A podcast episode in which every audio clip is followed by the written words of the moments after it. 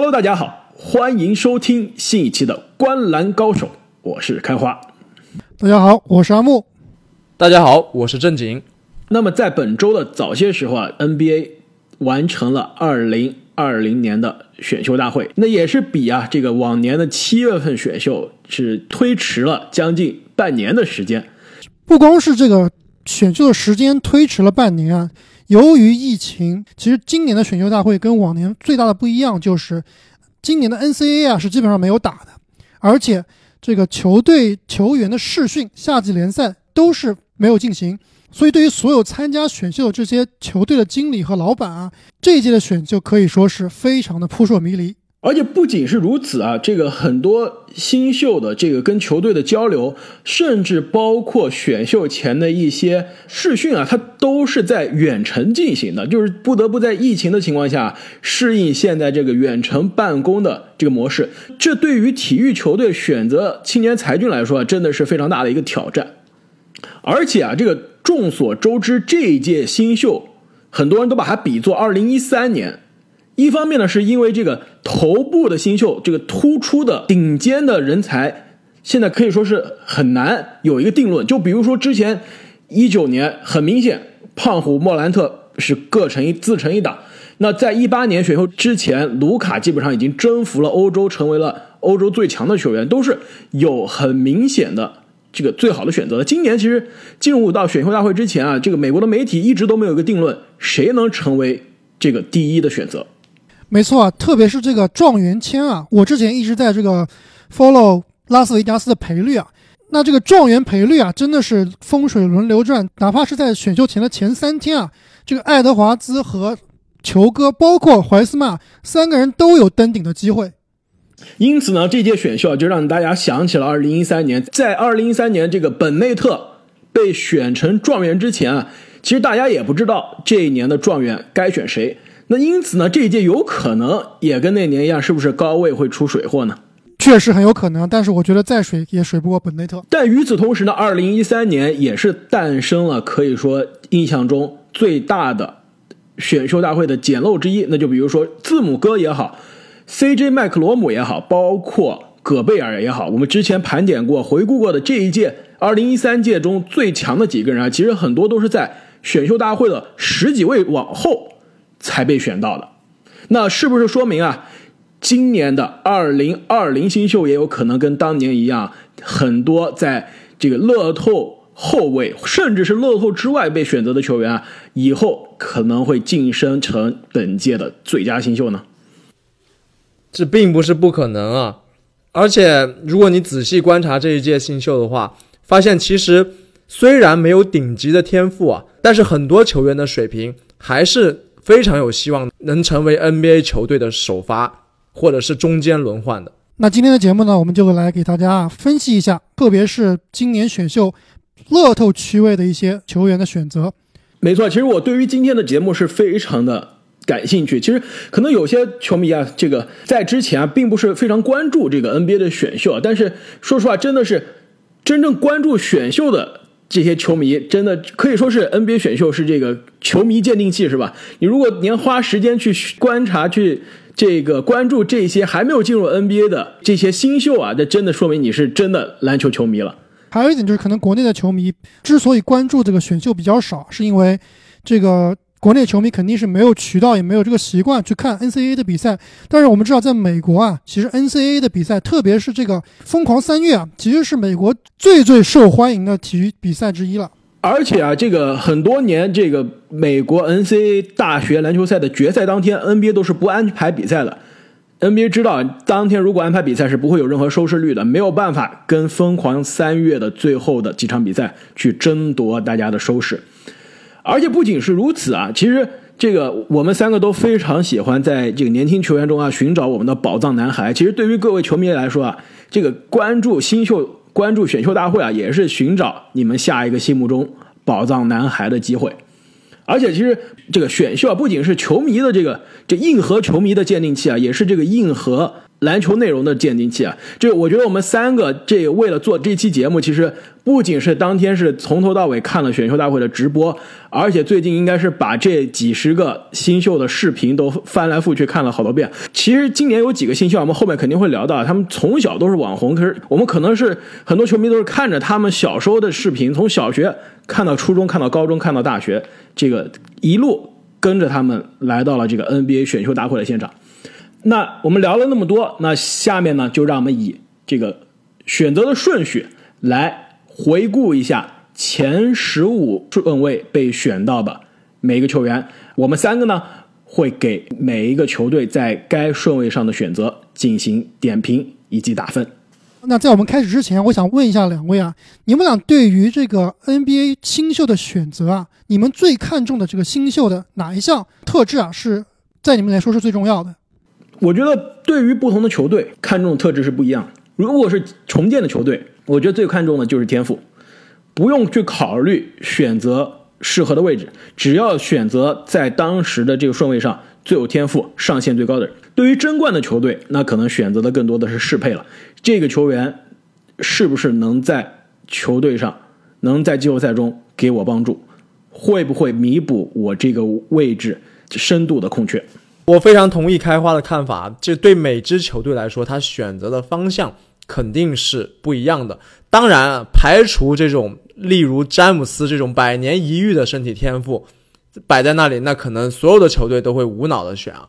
但另一点，我认为经常被大家所忽视，但是也非常重要的，就是这个球员的篮球智商。经常我们看到有球队在高顺位选择了一个身体天赋非常爆炸的球员。但是他却很难去适应这个 NBA 的节奏，因为 NBA 不仅仅是一个身体的战场，更是一个脑力和心理的战场。我认为一名球员的篮球智商啊也很重要。这点我非常同意正经。在我这里，如果让我来选择新秀球员啊，篮球智商真的在我这里占的比重会非常的大。其实这一点非常有趣，虽然现在的 NBA 都是这个强调投射。都觉得如果这个球员投篮不行，进到 NBA 会很难适应。但是其实越来越多有球队的这个球探也好，这个管理层也好，现在表示，投篮这个东西投的不好，我们可以练。我们也看到，其实很多球员啊进到 NBA 之后，真的是通过刻苦的训练把投篮练出来了。但正如你们两个所说啊，这个篮球智商可能真的是先天的，不一定是先天的，也是可能是从小从这个各个级别的联赛，从学校。这个从小学到高中到大学各级别联赛积累起来的，有一定天赋，也有点积累，但是真的是很难说来到 NBA 之后就立刻通过训练发生改变。那既然聊到篮球天赋啊，那我们就来看一下今年的这个状元篮球天赋在这一项有没有达到你们俩要求？那就是森林狼队在第一顺位选择了来自乔治亚大学的安东尼·爱德华兹。我不知道两位对于爱德华兹在选秀之前，你们俩的排名是多少啊？其实爱德华兹在我这里啊，可能要排到四名开外，可能是第五名的选择。这一点非常的有趣，因为在这个选秀大会之前，我看到很多的美国媒体的报道，基本上前三名是独一档的，就也就真的是当天选秀大会当晚三选一，爱德华兹、怀斯曼和裘蒂顺序。各种各样的顺序我都见过，但是这三个人，这个可能是基本上公认的前三。为什么阿木你觉得阿德华兹不能放到前三呢？这就要说我们刚刚才提到这个标准啊，就是篮球智商。在我这里看，我觉得爱德华兹确实身体素质可能是这一届里面啊最爆炸的，有体重、有速度、有身高、有臂展，可以持球攻、有投射，感觉啊真的是天赋满满，潜力无限。但是我觉得他最大的问题啊就是。篮球智商好像并不是很高。他在大学里面啊，作为球队的头号得分手，其实他的得分效率是相当低的。就如果你看到这个进球基金啊，真的是非常的豪华，各种这个三分球漂移、冲击篮下扣篮，就让人想起了当年维金斯的这个大学和高中集锦，是吧？出了名的维金斯当年高中的这个集锦，看完之后。这个唐斯跟维金斯当了多年队友啊，然后后来第一次看到维金斯高中的集锦，都震惊了。他说：“原来他以前是这样打篮球的。”但是如果你看这个爱德华兹他的一些完整的比赛视频啊，你会发现他的命中率很低，打球呢缺乏合理性，而且最重要的是他的防守啊是非常非常的差。这也是我印象最深的，就是他在场上经常有那种开小差的感觉，就是完全在进攻端，如果他打的这个手感好了，这个几个扣篮起来了，起劲了，是非常的专注，但是在防守端一直觉得他并不是特别的走心。其实这一点真的是让人想到了我们刚刚提到的这个枸杞哥，也是当年这个第一顺位的新秀，也是最后啊去了这个森林狼，是不是这个？森林狼的球迷啊，在此这个心里一惊呢。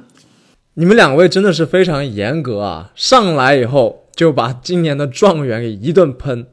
没错啊，这个爱德华兹确实是有这样那样的缺点，比如说他确实很喜欢就是用天赋去打球，就是在这个大学、高中联赛里面，像他这样身体天赋突出的人，可能真的是不用想太多，直接碾压就行了。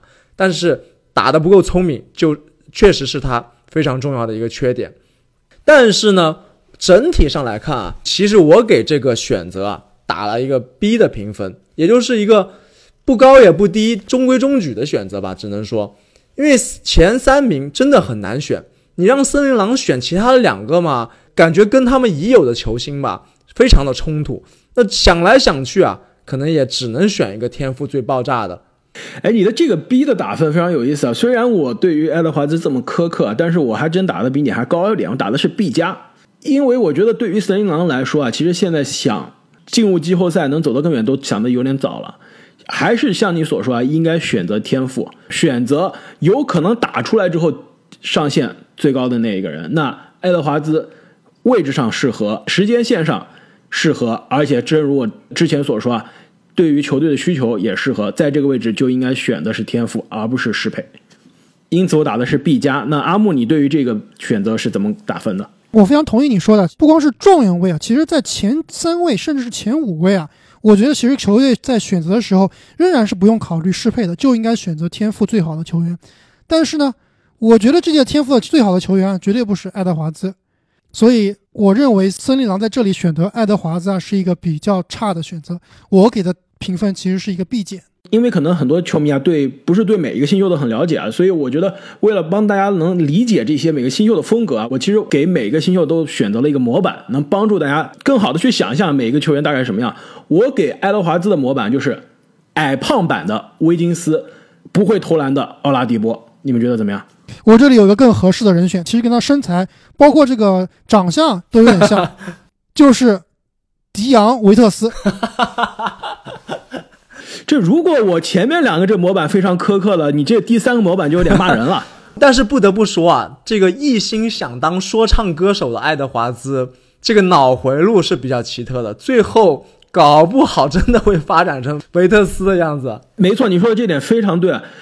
这就是我最后想说，爱德华兹让人不一定是让人觉得打折了，但是我觉得是有有一个非常大的问号，就是他在选秀大会之前两天接受采访，说了一系列让人非常疑惑的言论。就其中他讲了，我记得这个采访好像是一分钟把三大巨星都得罪了。不仅如此啊，他还跟记者说，觉得如果美国的这个橄榄球的 NFL 选择我，我就会去打。橄榄球了，我觉得篮球嘛，因为我打得很好，所以我打，我并不是特别喜欢。如果橄榄球球队要我，我也可以打橄榄球。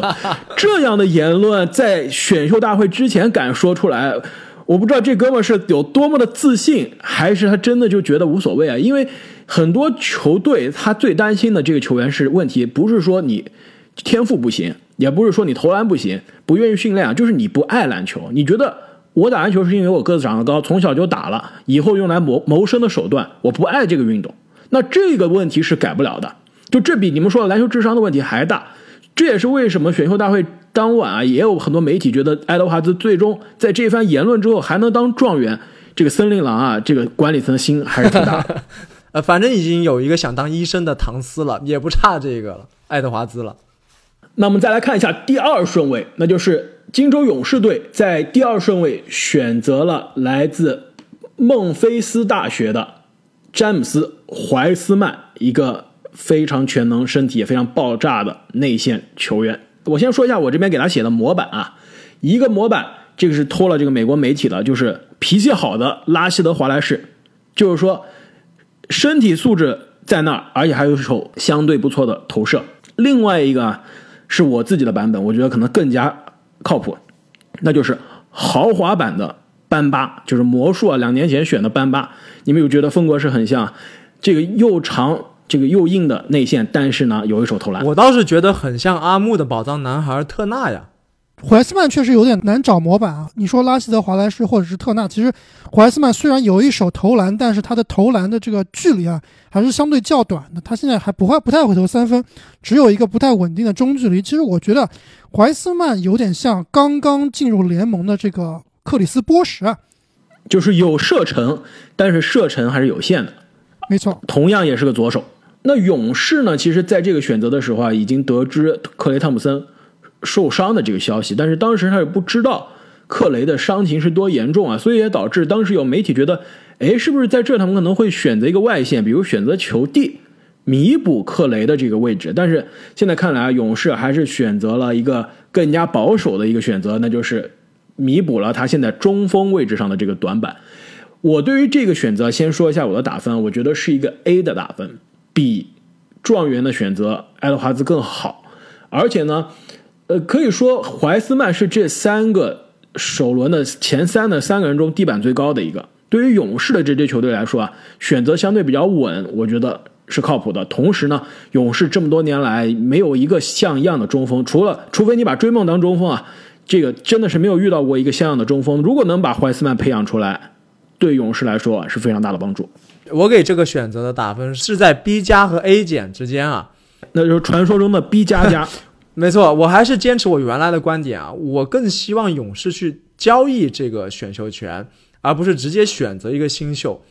这个跟勇士的夺冠时间线实在是太不符合了，尤其是在克雷受伤之后，他们可能急需这个第三个球星，交易选秀权或者是打包交易选秀权，可能是一个更好的选择。但是他们选择了一个非常适合自己的怀斯曼，我认为也是可以的。这点我比较同意郑宁所说。其实勇士队在这里如果能把这个选秀啊交易给其他球队来换来更成熟的一些这个直接集战力啊，其实是更符合勇士的这个时间线的。但是其实你想想，正因为克雷的受伤啊，导致今年其实勇士的夺冠几率是非常小的。那勇士其实何不在这个时候啊为明年的夺冠来做准备？那正好选一个最适合自己球队的怀斯曼。通过一年的锻炼，希望他能够迅速成长。明年啊，希望能够帮助勇士再冲冠军。其实我觉得这样一想的话，在这里选怀斯曼是一个非常不错的选择。我在这里打的分应该是一个 A。那看来我们三个人都是非常看好勇士在第二顺位的选择。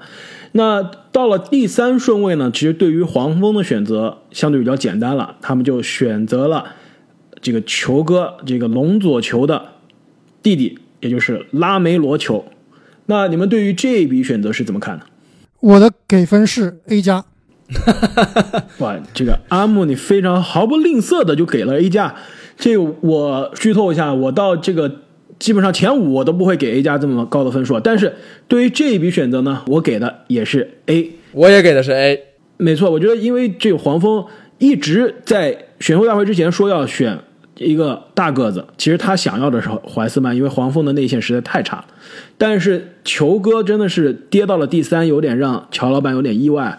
所以说在这儿是对他来说是一个无脑的捡漏。那既然大家觉得是基本上有可能是前二的球帝掉到了第三，那我就是选择这个天赋最高的球员了，也不考虑适配了。因为黄蜂现在有两个小个子后卫在后面，这个再来一个球帝，这个球权现在看来是有点没有办法分配的。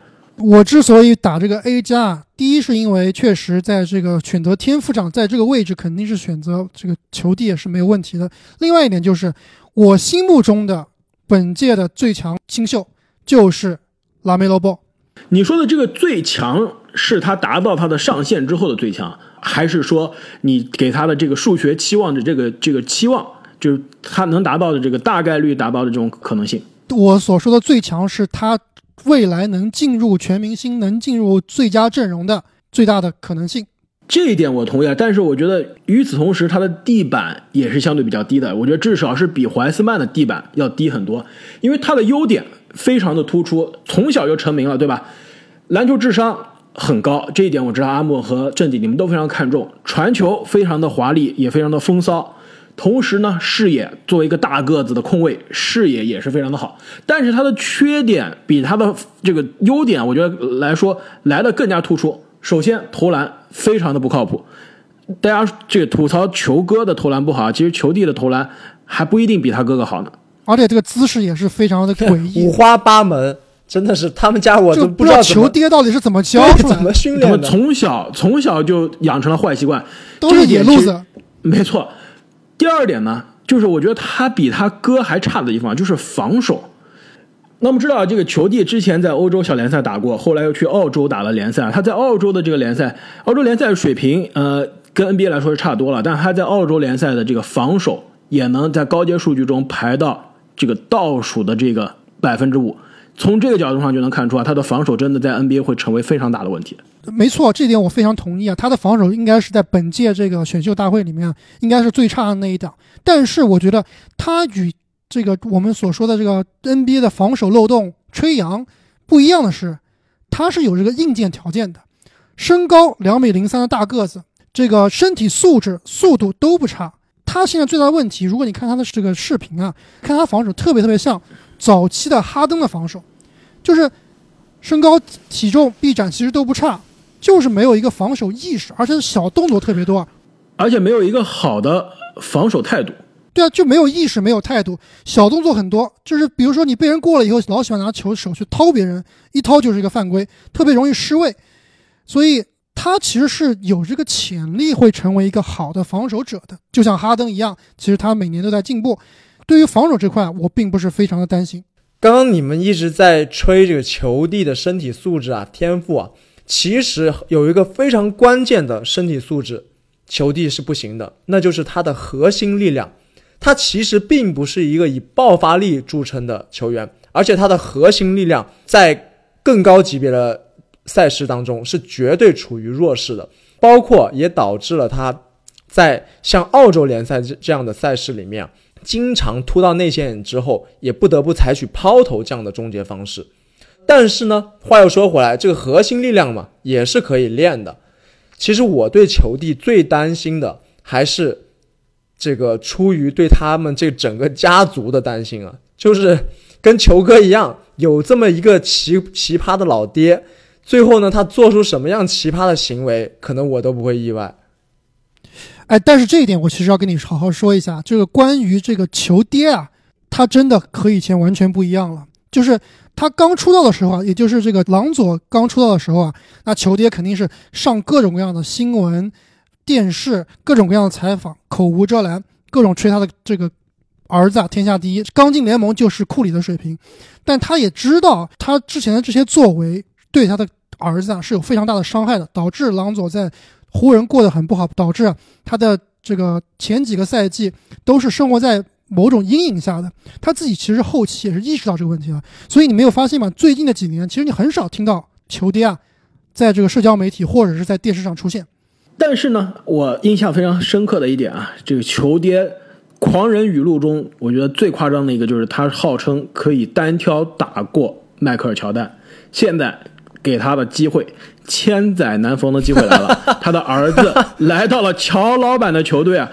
据说已经有球迷开始在网上请愿，愿意大家众筹让这两位老爷子直播打一场单挑。这个 筹的善款呢，捐给这个美国的慈善机构。我觉得这个美，因为 NBA 今年、明年是不会有学这个全明星赛的。如果没有全明星赛，我们改成这个，我觉得收视率应该会非常的高。那么说了这么多，你们觉得球帝的模板像谁呀？球哥，你是说姿势吗？一个防守有待开发，但是天赋可能更高的球哥。就在我这里很难找到这个球帝对应的模板，他可能有点像这个防守比较差的早期的基德，也有点像这个利文斯顿，因为他是一个高大型的控球后卫。其实最后。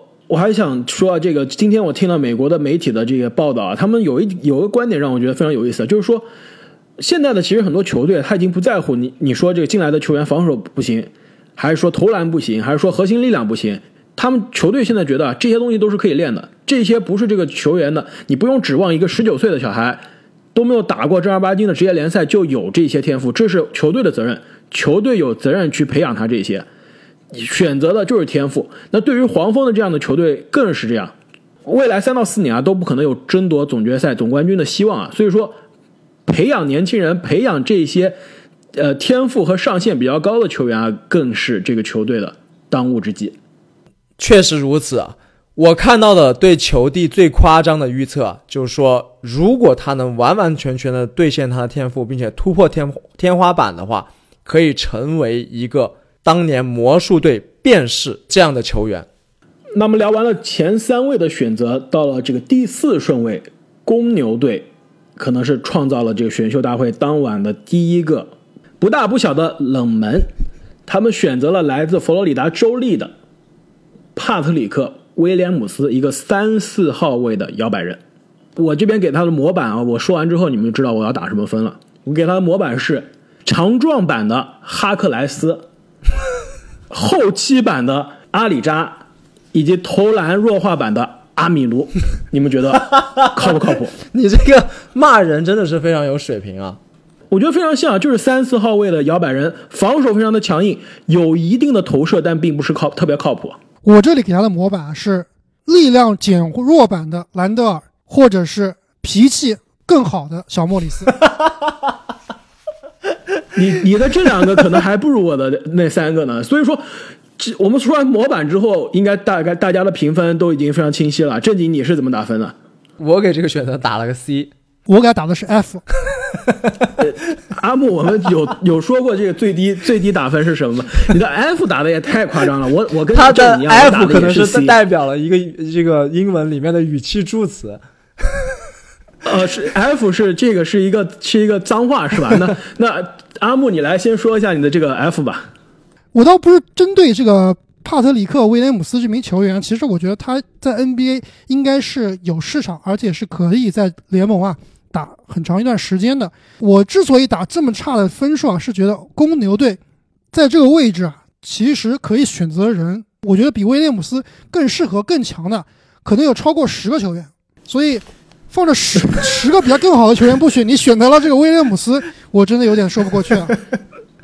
不，我觉得这个强的是相对的，就是说你就是具体的强的标准是什么？但是准确的说，我觉得他的这个选择是让人看不懂的原因是。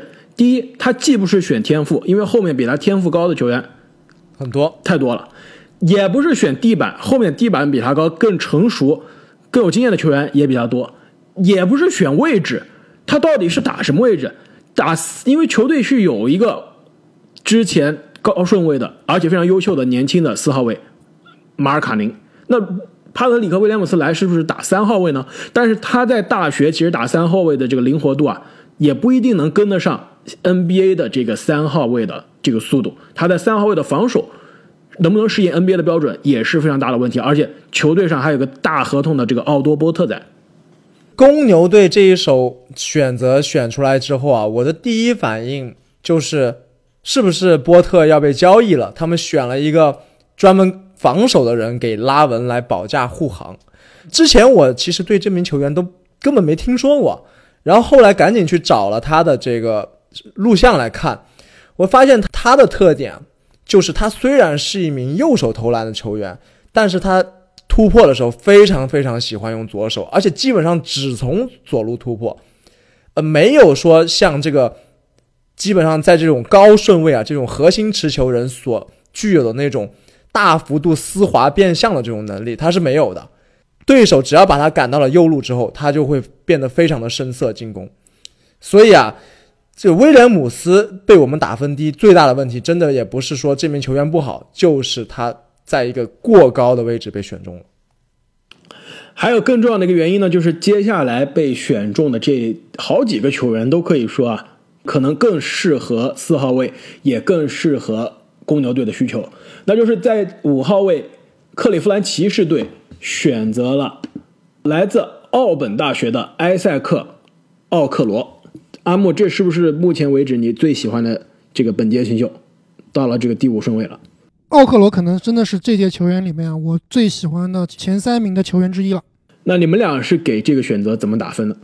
那我毫无疑问觉得肯定是给打一个高分啊！我觉得骑士在这里选择了奥克罗啊，是一个 A 的选择。那正经呢？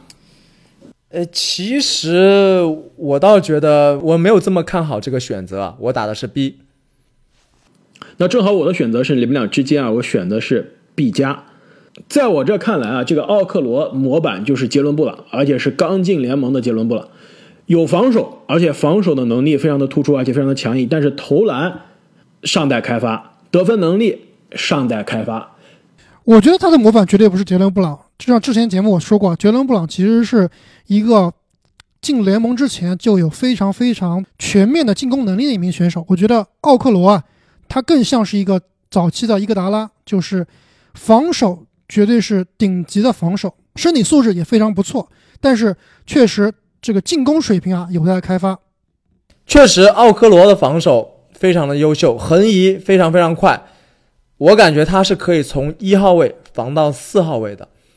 但是他的进攻啊，确实是有一点辣眼睛。除了会这个欧洲步之外，我其实没有看到他进攻端的任何的亮点。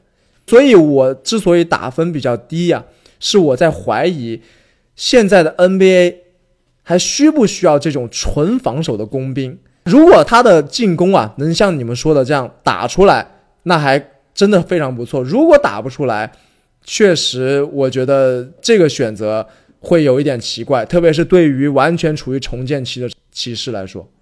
但是有可能啊，其实是这么想的：我现在后场有两个前两年选的这个后卫，加兰德。和塞克斯顿这两个人都有什么特点？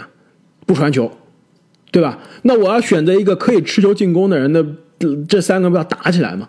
所以我就选择一个防守突出的，进攻可能差一些的球员。这至少球权是有的分配啊。但是球队其实去年选择了另外一个新秀，其实上赛季在后段打得非常好，最后两个月场均应该接近十五分，那就是小凯文波特。但是我们也知道，最近凯文波特爆出了很多这个场外的问题，下赛季的这个情况现在还是个未知数啊。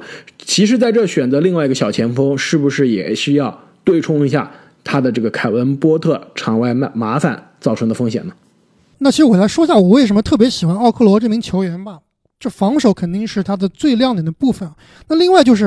我之所以看好他的未来进攻是可以开发出来的，第一点就是我觉得他的基本功非常扎实，他的突破，刚刚正义所说啊，这个欧洲步啊其实是非常顺滑的，他的优势就是他篮下的手感很好，就是突破上篮，篮下的进攻啊很稳定。另外一点就是啊，他虽然现在投射不是很稳定，而且罚球呢也有待提高，但是如果你看他的投篮姿势，包括他在这个球场上跑空位。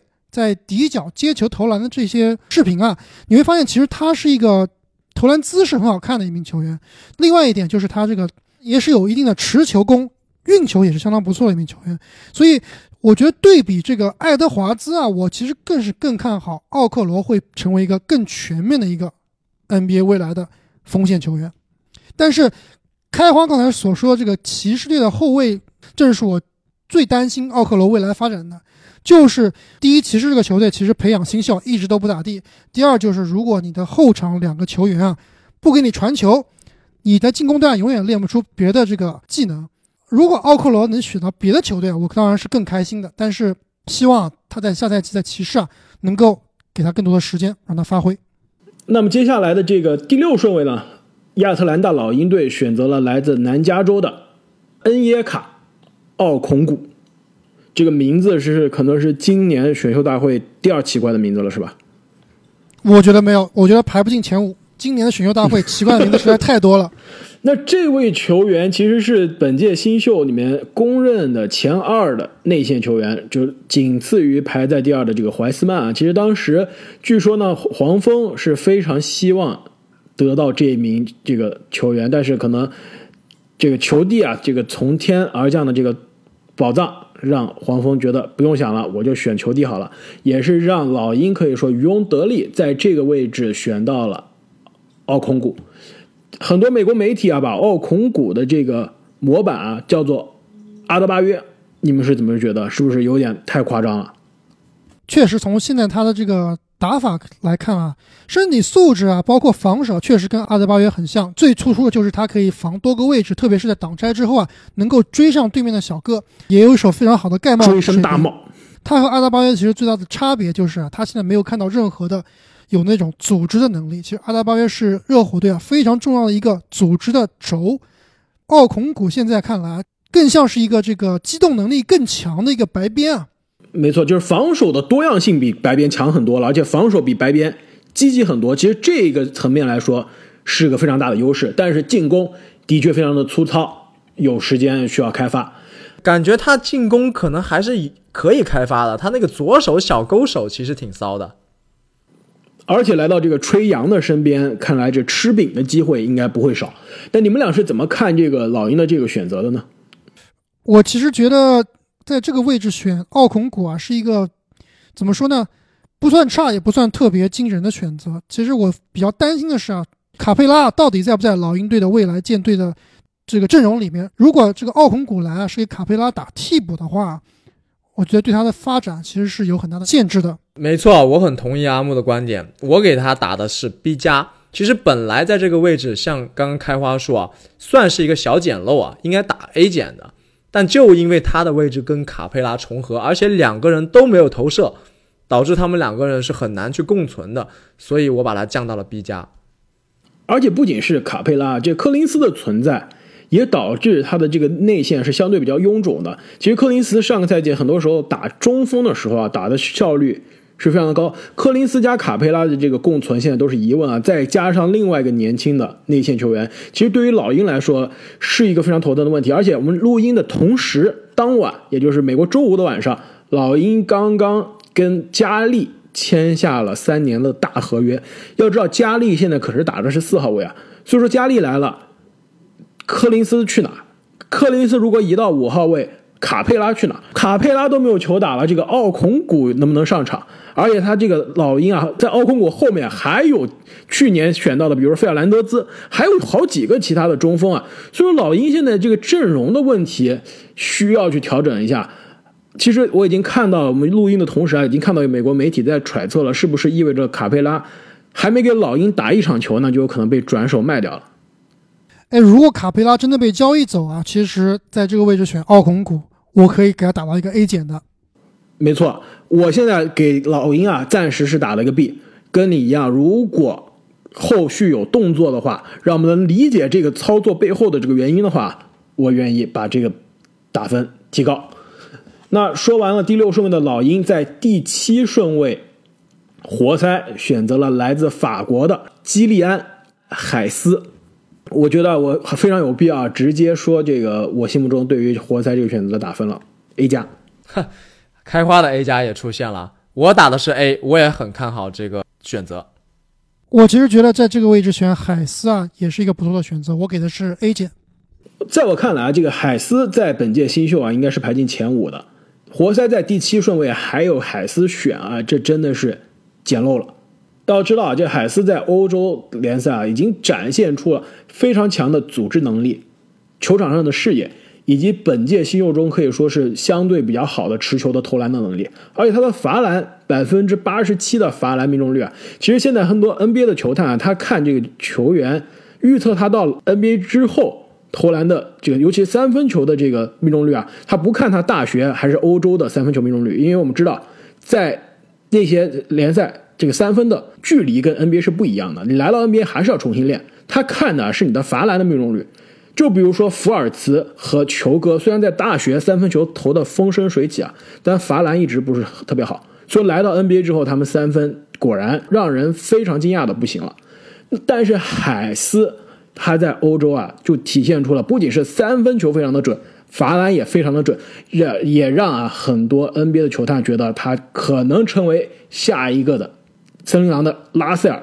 甚至啊，有人觉得他可能会成为下一个詹姆斯哈登，一个全能的、可以得分、可以组织的左手的后卫。